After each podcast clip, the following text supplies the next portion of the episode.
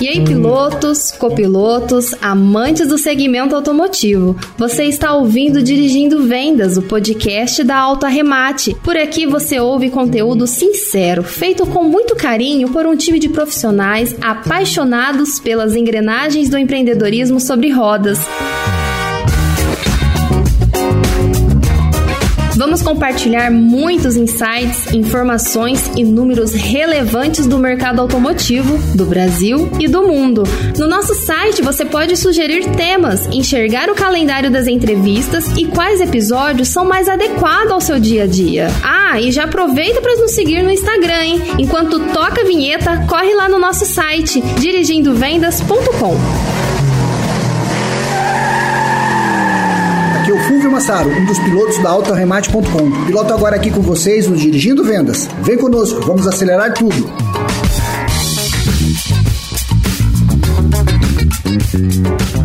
Está começando mais um episódio do Dirigindo Vendas. E nesse episódio hoje vamos falar sobre estratégia de marketing usando podcast, áudio e voz. É isso aí, o formato de comunicação inovador que vem tomando conta desse mercado. Para falar sobre esse assunto, trago a maior autoridade hoje do país, o Rodrigo Tigre. Tigre, muita satisfação aí fazer essa gravação. Vamos começar então. Obrigado, eu que agradeço aí o convite. É um prazer estar aqui conversando com você, um amigo de longa data. Temos chão nessa estrada de internet, né? Eu não lembro exatamente onde a gente conheceu, mas, cara, faz tempo.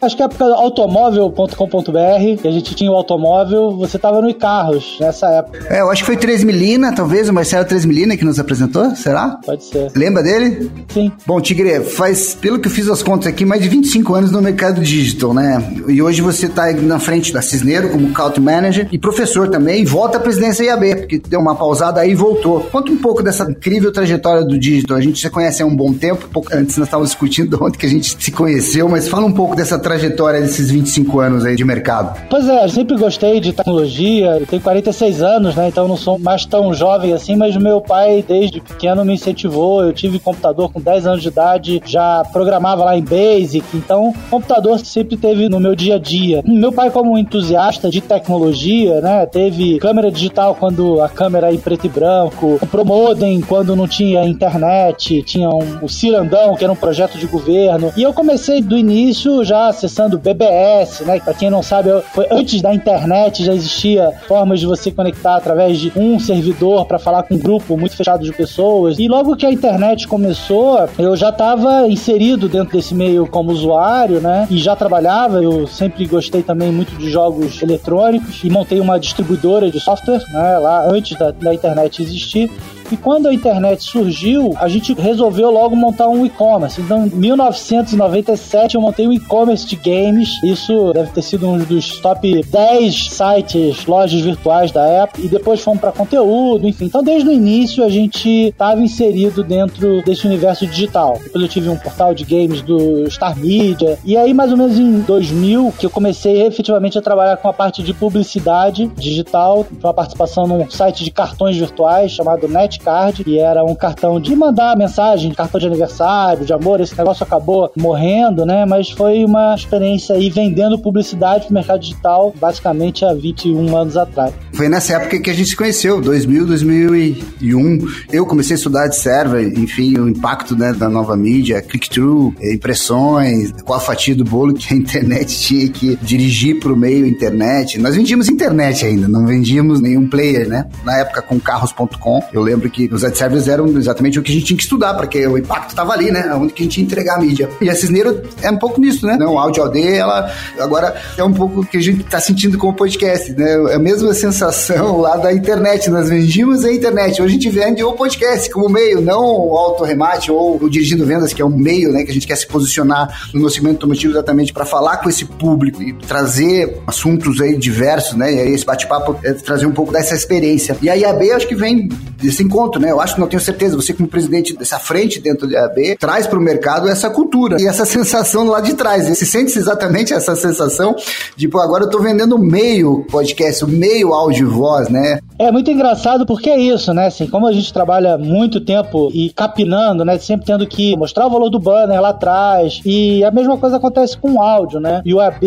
ele tem aí, acho que talvez mais de 15 anos. Hoje eu sou presidente do comitê de áudio. O IAB tem vários comitês de e tem esse objetivo de fomentar a publicidade digital como um todo. É isso, que a gente vê no áudio, a gente, como Cisneiros Interact né, e AudioEd, a gente existe no Brasil desde 2015, já estamos indo no sexto ano, então tem seis anos quase que a gente fala de áudio digital. É engraçado porque é isso, o áudio digital hoje é como se fosse a internet de 10, 15 anos atrás. Apesar de você já ter um consumo de podcast que existe desde 2006, o podcast não é novo, rádio digital não é novo, consumo de áudio sempre aconteceu, mas eu acho que tem uma natureza tanto do podcast como do ambiente, do ecossistema de áudio como um todo, que é uma fragmentação, né? Você tem muitos players. No Brasil são 5 mil rádios, você pode escutar podcast em mais de um mil players diferentes, você pode escutar no Spotify, no Deezer, o Podcast, Google Podcast, e isso, acho que eu tenho o lado bom e o lado ruim, né? O lado bom é que, poxa, é muito legal, é democrático, você não precisa ficar preso a uma plataforma, mas o lado ruim é que você tem essa dificuldade, né? Quer dizer, no vídeo ele se consolidou no YouTube, por exemplo, a rede social se consolidou no Facebook. É, você acaba tendo um player muito forte que impulsiona a aceleração né, da publicidade, etc., mas ao mesmo tempo você fica preso a um player. O áudio é democrático, então ele está pulverizado, ele não é preso a um player específico, e isso é que eu acho que é a beleza.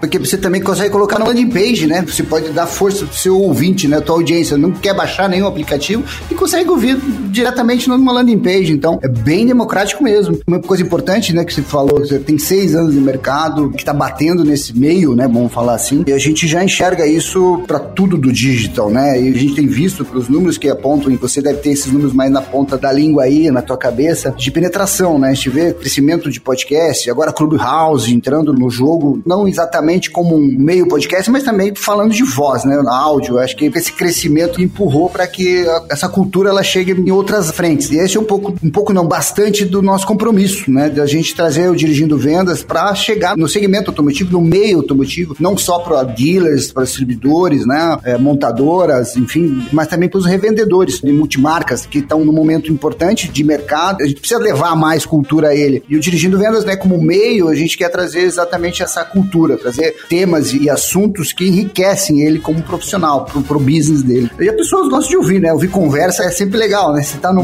happy hour, enfim, e o podcast proporciona isso de uma forma bem clara, né? Bem importante. E a facilidade, né? De você ouvir fazendo outras atividades, por exemplo, eu tô andando, eu, eu saio daqui já, putz, coloco meu foninho, ligo meu Spotify e pau pra cima, né? Enfim, o assunto conteúdo ele pega ouvinte onde ele tiver. E o Spotify, para mim, é o cara. Você falou aí do Deezer, falou de outros players e não tá tão concentrado de ter essa, essa diversidade. Eu sou um consumidor bastante tempo do Spotify. Não consigo baixar outro. Já tentei Deezer, quando andava de Android, hoje eu ando de iOS. O que, que você me diz desses players aí? Qual que mais tem relevância como player? Quando a gente olha os números, assim, rádio ainda é um ambiente muito forte para escuta de música até. O rádio tem penetração quase que 80% da população, 69% das pessoas consomem rádio no ambiente digital. É, quando a gente olha os números de Spotify, eu acho que ele é um love brand, todo mundo gosta e tem um conhecimento. Para muita gente é sinônimo de marca, mas não é necessariamente o que reflete o conteúdo. Eles têm investido muito em podcast, eu acho que eles, junto com a Globo, né, a Globo, por exemplo, tem uma iniciativa muito forte em podcast, falando de podcast no Jornal Nacional, em, na Ana Maria Braga. E isso é ótimo porque começa a trazer pessoas que nem sabiam o que era o termo podcast para procurar e se interessar sobre o assunto. Isso aumenta o consumo como um todo. Mas, por exemplo, o Spotify, se você é assinante, ótimo, você tem todas as funcionalidades. Você pode baixar o programa, você não tem a propaganda, enfim, você tem várias coisas ali que são bacanas, mas muita gente ainda gosta de outros players para podcast, justamente não ter que pagar e ter essas limitações, de você poder baixar. Tem um consumo de podcast podcast. Eu tenho um parceiro nosso que ele tem um consumo, sei lá, de quase 15 mil pessoas, 10 mil pessoas que escutam o podcast. Não, no Apple Watch. Uau. É, isso é o bacana do negócio. Com certeza o Spotify tem investido bastante, mas tem muita gente que ainda prefere outras plataformas, principalmente as que são específicas de podcast, como o próprio Apple Podcast, né, lá do Cashbox, enfim, e vários outros. Essa tua rede que se comentou, que tamanho ela tá hoje? Como é que você tá monetizando ela e... Isso é super novo, né? A gente tá hoje com 200 programas, mais ou menos, e crescendo. É, a gente tem alguns programas grandes e consolidados, como a CNN, por exemplo, todos os podcasts da CNN, os podcasts do Omelete, e entre vários outros. Se a gente for ter uma ideia aí, dá mais ou menos, sei lá, uns 4 milhões, 5 milhões de downloads por semana, somando todo mundo, e crescendo, né? Mas eu acho que uma coisa muito bacana do podcast, isso eu sempre falo, que é exatamente o que a gente tem aqui no Dirigindo Vendas, o podcast ele não necessariamente ele é broadcast, ele é narrowcast. Ele fala com um público muito específico, com assuntos muito específicos e que são de interesse e relevância para aquele público. Então, às vezes vale mais você ter mil ouvintes de um site bem nichado do que ter 100 mil views no YouTube de um vídeo que não engaja ou que não fala necessariamente um público específico. E tem a ver também, Fábio, até como você falou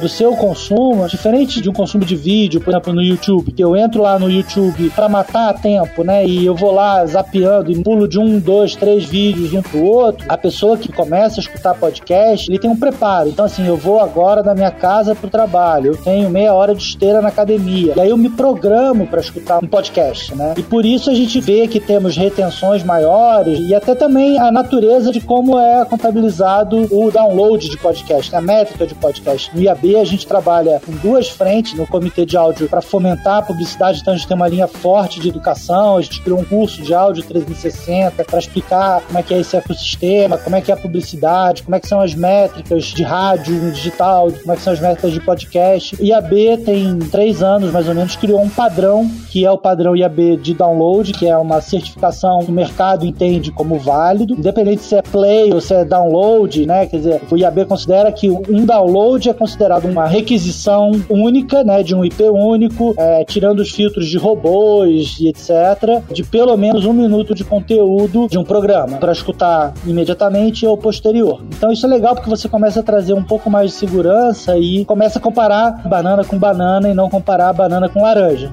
É exatamente o que a gente vendia lá em 99, 2000, que é page view, unique view. Agora a gente começa a trazer exatamente os resultados palpáveis, né? Eu creio que exatamente essa paixão né, de nichos e verticais é exatamente o papel do dirigindo vendas, né? Junto com o autorremate é trazer essa cultura para o segmento, esse nicho, esse ecossistema que é o automotivo. Porque o brasileiro nasce já apaixonado pelo carro. Então, a gente traz um âmbito de falar não só sobre o mercado automotivo, mas também dessas inovações, né? O podcast ele vai aprofundando nesses assuntos. Acho muito bacana a Globo se posicionar, trazendo essa cultura para esse público Globo. É, uma mídia de massa que fala com muita gente que de repente não conhece. É, é vendendo cultura, é vendendo cultura, né? Exatamente. Esse é o nosso papel na Terra, é vender cultura. E esse mercado pô, já cresceu, está crescendo muito, né? Você, consequentemente, a publicidade, as grandes marcas, as grandes empresas começam a se posicionar. E a velha publicidade, ela tem, trabalha nesse cross-media. Eu acho que a Globo dando esse passo mostra exatamente onde que o caminho é, né? Que você tem, não é à toa que a gente está aqui também investindo nisso. E você também já há seis anos, não é brincadeira, você está se posicionando e acho que o teu papel dentro da IAB vai ajudar mais aí a turma colocar o, o, seu investimento também nesse mercado. Agora vamos complicar um pouco aí, vamos comparar um pouco o podcast, rádio e Clubhouse, cara. O que você me diz aí? O Clubhouse tem um nicho de pessoas, né? Um mercado, coisa novidade, só tá hoje para quem tem iPhone na plataforma iOS. E você acha que são concorrentes esses três caras aí? Não. Podcast, Clubhouse e rádio? Eu acho que são complementares. Eu acho que cada um tem seu espaço e momento de consumo. Assim, o rádio, né, é o ao vivo e a programação, ele é muito regional. Então você tem hoje no Brasil, como eu falei, 5 mil rádios. Então o cara lá de Jaú quer saber escutar a rádio de Jaú porque fala das notícias locais, tem de repente um estilo musical que é de interesse dele, etc.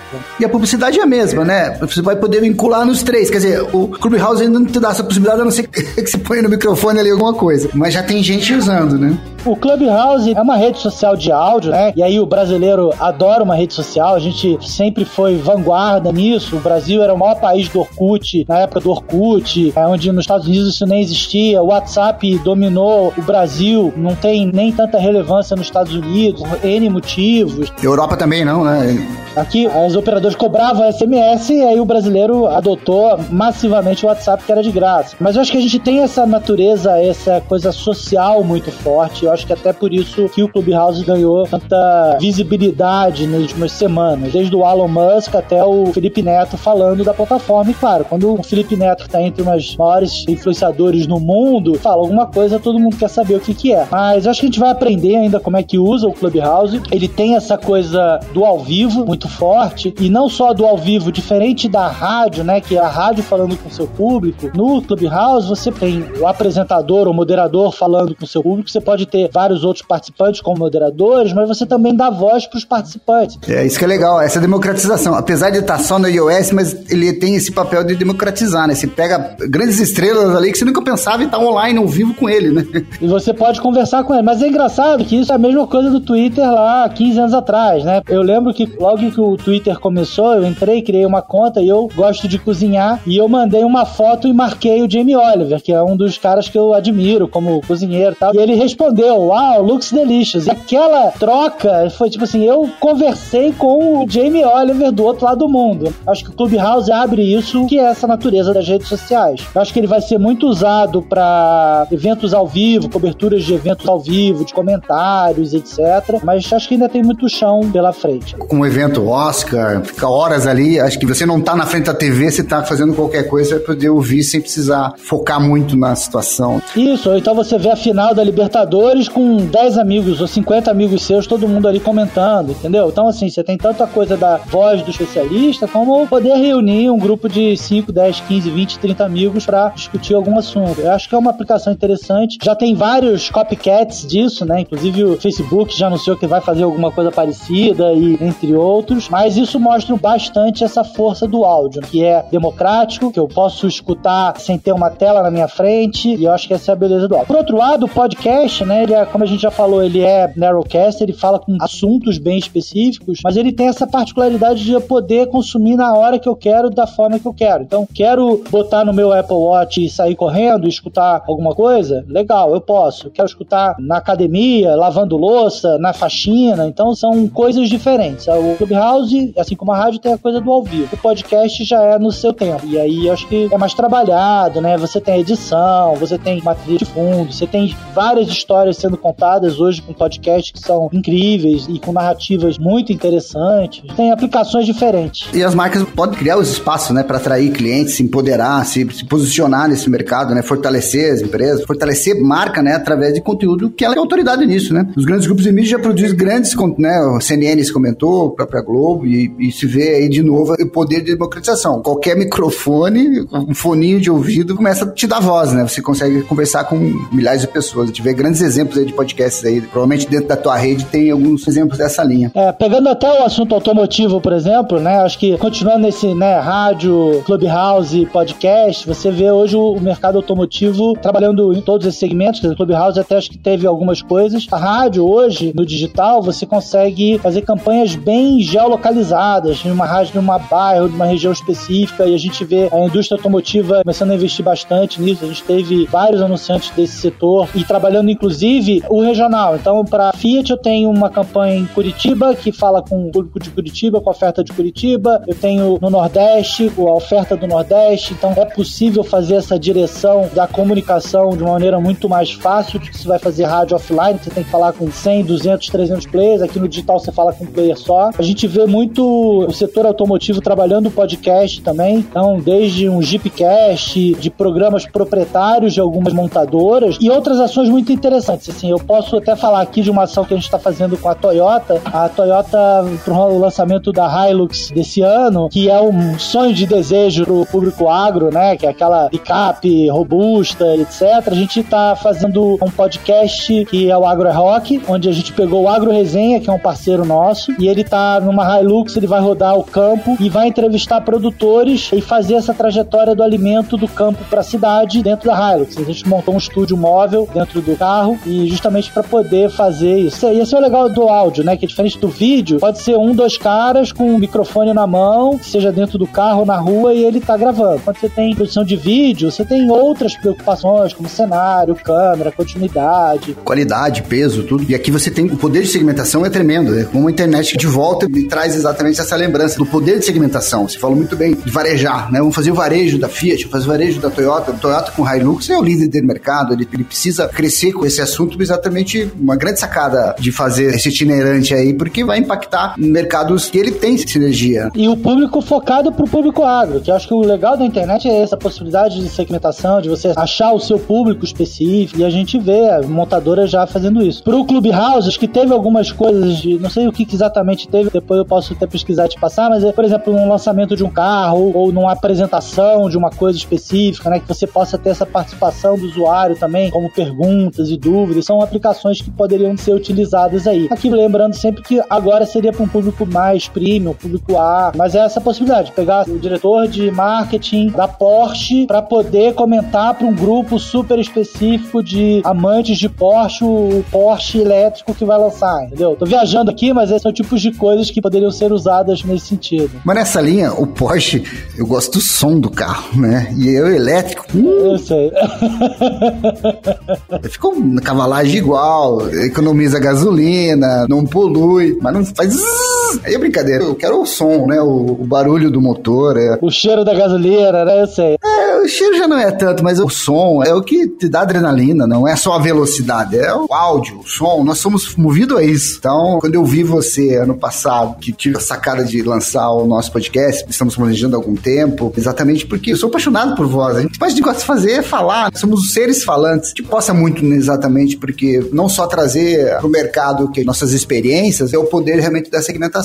É isso que eu queria que você falasse um pouco agora sobre os números, né? Como é que é a fatia hoje, se colocar lá, você está brigando com o dinheiro do rádio, né? Quando você fala em publicidade para o podcast. Porque as pessoas, pô, vou montar um podcast para me divertir. Pô, legal. A gente está aqui para se divertir, para falar, para trazer informação para o nosso público, né? Então eu já trago como patrocinador o auto-arremate. Então nós não temos intenção, vamos falar assim, ou pretensão de monetizar com esse negócio, com o podcast Auto-Dirigido Vendas. Mas é uma coisa natural. Você mesmo nos trouxe muita ferramenta aqui, junto com uma parceria que a gente tem, com a Cisneiro, com Áudio AD, com esse poder de monetizar. Hoje o teu negócio é buscar patrocinadores para os negócios, publicidade para o negócio. Como é que é a fatia de mercado hoje? Você vai brigar com o dinheiro do rádio? Na verdade, a gente trabalha o áudio digital como um todo, né? Quer dizer, tanto rádio, streaming e podcast. E aí tem várias formas de você trabalhar isso. Você pode trabalhar com spots gravados, como a campanha de Fiat que eu fiz, que geolocalizada para Curitiba. E aí esse spot pode ser entregue tanto numa rádio online, dentro de um serviço como Deezer, ou até mesmo dentro de um podcast. Aqui está procurando audiência de áudio dentro desse ecossistema que a gente já viu que ele é bem diversificado. A gente tem ações específicas para podcasts específicos, por exemplo, como o formato tradicional de podcast que é o testemunhal. E aí a gente tem, por exemplo, de uma campanha de telecine que a gente fez vários testemunhais em sites de entretenimento ou relacionados a filmes e séries. Você tem a possibilidade de fazer um programa temático, um programa patrocinado, como a gente está fazendo com Toyota. No Telecine a gente fez isso também com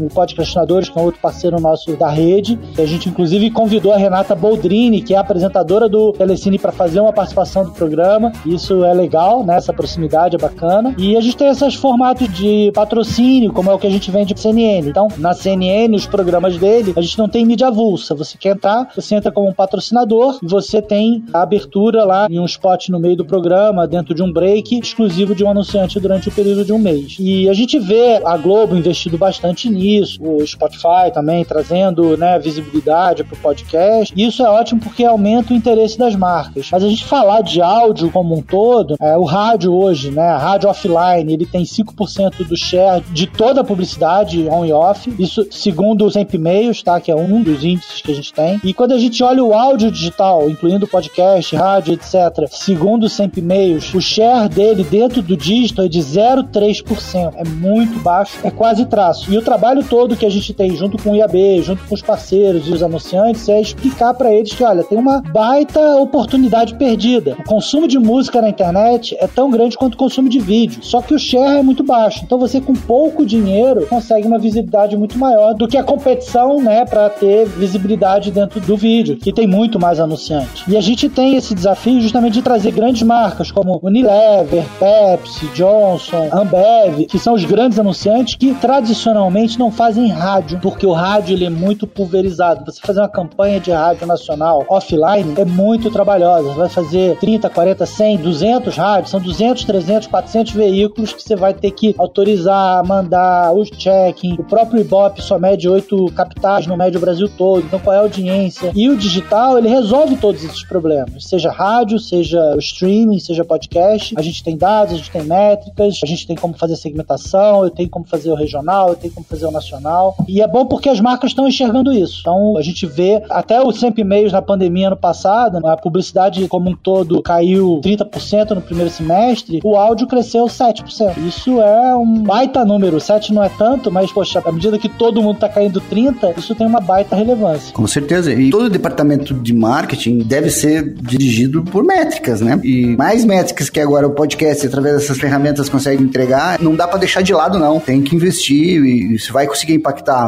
E as métricas são aí, né? Agora vamos para o quadro Papo Remate, Tigre. Bom, muitos não sabem, mas o podcast surgiu em 2004. E existe uma diferença de programas, episódios, do antes e agora, de temporada. Faz uma comparação para nós aí do primeiro podcast com atuais podcasts. Como é que se enxerga isso, dessa evolução, você que está nesse mercado esse tempo todo? É isso. O podcast começou em 2006, né? Então ele é bem antigo. O formato mais tradicional é o que a gente chama de mesa cash, essa mesa redonda aí de duas, três, quatro pessoas conversando, que é o mais tradicional. Lá nos Estados Unidos essa onda já é bem forte. Muitos programas de storytelling, assim, roteirizados, séries documentais. Então tem, por exemplo, programas desde um programa como Guerras Comerciais, que fala em seis episódios a batalha entre as grandes empresas. Então conta a história da Pepsi e a Coca-Cola desde 1800 e tanto, né, quando começou. E aí é uma história roteirizada, narrativa, com efeitos sonoros. É como uma contação de história mesmo. Tem muitos programas jornalísticos. A Rádio Novelo tem um destaque grande, né, que é do pessoal da revista Piauí, tem produzido muitos programas nesse sentido. Tem lá a Praia dos Ossos, que é sobre o assassinato da Leila Diniz, que pega esse colorido de vozes com depoimentos da época, depoimentos atuais, você tem entrevistas. Então é uma série jornalística. Esse tipo de programa é bem interessante. E tem aqueles programas mais curtos, de monólogos ou de inspiração. E o legal do podcast é que é isso, ele é aberto, ele não precisa estar tá preso a um formato. Então hoje eu posso ter um programa de entrevista, amanhã eu posso ter uma dica curta para você melhorar as vendas na sua loja, depois você pode trazer um especialista, depois você pode ter uma conversa com um diretor de marketing de uma montadora. Ele possibilita essa abertura sem necessariamente ficar preso a um tamanho ou um formato específico. Né? Isso é bacana também. Muita gente está explorando, está aprendendo como usar. Até uma coisa que a gente tinha falado, né? Eu já vou adiantando aqui, mas por exemplo, tem muita empresa usando o podcast como ferramenta de endomarketing, de treinamento de times, vendas internas. A gente fez, por exemplo, para Né? Que tem esse time de venda de propagandistas que ficam na rua e eles estavam meio em dúvida, mas como é que a gente faz? Dizem, cara, vamos fazer os três formatos. A gente faz um coaching, que é uma pessoa só falando e dando dicas de venda. A gente faz uma entrevista one-to-one, -one, bem pontual, também com um especialista. E a gente vai fazer um programa que vai ser um programa maior, de maior tempo, com quatro médicos também falando sobre um determinado assunto. E eles adoraram, a gente está indo para a segunda temporada agora. E é um programa que é só pro time de venda deles, né? Esse time que tá na rua, que tá no carro, põe lá o podcast dele, ou tá na fila lá esperando, né, para ser atendido pelo médico e ele tá se informando, aprendendo, né? Eu acho que isso é que é o legal do podcast. É um meio totalmente democrático. E falando um pouco do crescimento do áudio né, na internet de voz, quanto tempo o áudio alcança o vídeo, como o YouTube? Acho que tem essa pretensão de alcançar. Ele vai ter seu espaço, no meu ver, né? Mas a tua opinião, você acha que ele cresce também ao mesmo tempo que YouTube, que vídeo? Como música, né? O consumo já é tão grande quanto. A parte de podcast hoje, a gente olha, o Brasil a gente não tem tantos dados. Existe uma pesquisa do Ibope Inteligência de 2019, que está antiga, mas já falava que 40% de todos os internautas já tinham escutado algum podcast na vida, né? Não necessariamente uma recorrência, mas já tinham escutado um podcast. Isso a gente está falando aí de 50, 54 milhões de pessoas no Brasil. Um número mais recente, que inclusive veio do Comitê de Áudio do IAB, no estudo que a gente fez ano passado do Cantar também, do Target Index, que 62% do público AB consumiu um podcast nos últimos 30 30 dias, então a gente vê uma penetração bem grande, principalmente nas classes mais altas. A afinidade com a classe C é de torno de 30%, mas eu não tenho dúvida de que iniciativas como essa da Globo, até muito mais do que o Spotify, porque a Globo fala com a grande massa da população, seja através do Big Brother, através do Jornal Nacional, da Ana Maria Braga, e eles investindo e falando sobre isso, desperta o interesse para esse público que talvez tinha um Vai ter podcast da Globo no Globoplay, então também é mais uma plataforma de escuta, mesmo que seja fechado um pouco para os proprietários da Globo, abre para o hábito de escutar áudio desta forma, sob demanda. Então, assim, a gente vai ver crescendo. Nos Estados Unidos, hoje, metade da população já tem o hábito de escutar podcast. E esse hábito é principalmente muito maior nas faixas mais jovens. Tem uma coisa interessante aqui, né, que hoje um dos maiores podcasts nos Estados Unidos é o The Daily do New York Times. New York Times, que é uma entidade, né, jornal, papel tradicional, mais de 100 anos de idade, hoje tem um dos podcasts mais ouvidos dos Estados Unidos, né, se não for o maior, com 2 milhões de downloads por dia e trouxe, Fulvio, um, isso que é muito interessante, assim, um público mais jovem que não era o leitor do New York Times. Então ele se reinventa e se rejuvenesce com uma mídia em áudio, com um podcast. E é muito bacana, é muito bem feito, é muito bem produzido e ele tem essa abertura de não ter necessariamente formatadinho, fechadinho, né, de tanto tempo, só uma pessoa, só um apresentador. Então ele pode ter um programa de entrevista dentro do estúdio, um político, uma celebridade, e aí você escuta o barulho do nada. Então assim, aquele é só a voz da pessoa e tal, não sei o quê. Tem outra matéria, um outro programa, no outro dia, que ele tá na rua entrevistando as pessoas. Então você vê o barulho do cara saindo do carro, você escuta o som ambiente, você se sente dentro daquela narrativa. Entendeu? Eles estão fazendo um baita trabalho e mostra que pode rejuvenescer idosos aí de 100 anos, como o New York Times. É, rejuvenescer todo o formato de comunicação. A gente vem evoluindo, né? Essa evolução. Você vê nossos filhos aí consumindo, né? iPad, enfim, TikTok e também já com aulas né, de inglês, aula de português em podcast. Então é uma baita oportunidade. Bom, legal. Dentro dessa linha, Tigre, eu quero te agradecer aqui para nós finalizarmos. Deixa uma dica para as empresas com esse nosso assunto se ficaram interessadas em como criar seu podcast. Desmistifica um pouco quais são os primeiros passos de como ele pode construir um podcast né, para ter a voz dele, ter o conteúdo dele, falando com o mercado automotivo que a gente está tratando aqui. Qualquer empresa pode se posicionar desde que ela tenha um pouco de conteúdo, um pouco do que ele pode contar para um público dele. Então, o que se deixaria como dica para construir seu podcast? Perfeito. Não, eu acho que a primeira coisa que você tem que ver é para quem que você quer falar, né? Quem é o seu público, o que, que eu tenho para dizer para ele. Então, porque isso é a chave de qualquer iniciativa de comunicação que você Então, primeiro você saber bem quem é o seu público e depois pensar no conteúdo. Eu acho que a periodicidade é importante, então você ter um planejamento aí de pelo menos, sei lá, 12 pautas, né, para você poder se organizar e ter uma visão de mais longo prazo de conteúdo que você vai produzir. E aí definido isso, em termos de equipamento é muito simples, você tem vários microfones USB, a gente tem plataformas que você pode gravar virtualmente hoje, como Zoom, entre outras, que tem uma qualidade boa e você consegue fazer isso à distância. Tem essa preocupação ali com o som, né, de como é que você faz a captação e a edição, né? Eu acho que a edição é importante, acho que aí vale a pena você ter um profissional. Claro, você tem softwares livres e você pode gastar um tempo nisso, mas a edição é que dá o ritmo, que dá ambientação e que acaba também dando um colorido diferente pro programa e constância. E acho que assim, o desafio, mais do que criar o conteúdo em si, o desafio é criar a sua audiência. E aí, cara, segue todos, né, os recomendações tradicionais. Divulgue todos os seus canais. Você tem uma newsletter, manda na newsletter. Você tem um Instagram, divulga no Instagram. Você tem um panfleto que você distribui na sua loja, coloca lá o link, manda, diz, avisa. E aos poucos você vai construindo a sua audiência. É isso. E começa, né? Querer começar com nível de perfeição, você começa nunca, né? Tem que ir testando e vendo como ir melhorando no tempo todo. Isso. E fuja da comparação com vídeos do YouTube, tá? Porque isso também é importante. Porque às vezes, de novo, 100, 200, 300, 500, mil pessoas lá que são super nichadas pro seu público valem mais do que 30 mil, 50 mil views no YouTube de pessoas que não necessariamente viram o vídeo todo ou não tem necessariamente uma relação com aquilo. E aí o pessoal fala, ah, não, mas o Nerdcast, né? Que o Nerdcast é o podcast mais famoso, tem um milhão de downloads e tal, não sei o que, mas cara, os caras estão há 16 anos fazendo isso. Eles já fizeram mais de 750 programas, entendeu? Então, assim, isso é reflexo de 15 anos de trabalho. Não foi de ontem. Então, poxa, trabalhe bem feito que daqui a 15 anos você vai ter uma audiência com certeza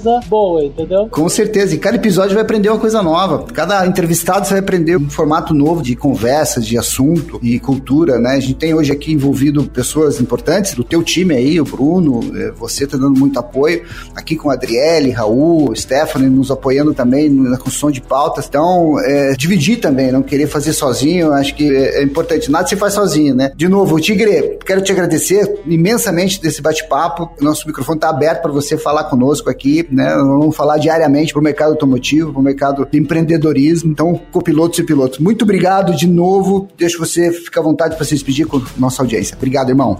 Obrigado, eu que agradeço o convite. É sempre um prazer falar com você, amigo de tanta data, já capinamos tanta coisa e legal ver que vocês estão também, continuam seguindo aí nas novas tendências. E é isso, eu acho que o áudio veio para ficar, na verdade é a forma mais primária, né, de comunicação. A gente processa o áudio antes que a gente processa a imagem. Fico feliz de ver esse mercado crescendo aí. Sucesso pro Dirigindo Vendas e pro Auto Arremate.